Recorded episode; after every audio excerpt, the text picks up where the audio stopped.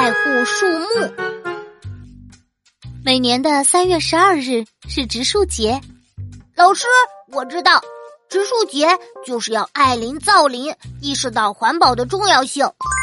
曲小琪说的没错，保护树林除了植树不乱砍外，在生活中节约用纸也可以保护树木哦。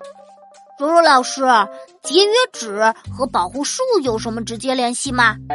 当然有喽，纸原料是无数棵大树支撑起来的，造一吨纸就需要三立方米的木材，相当于二十几棵树。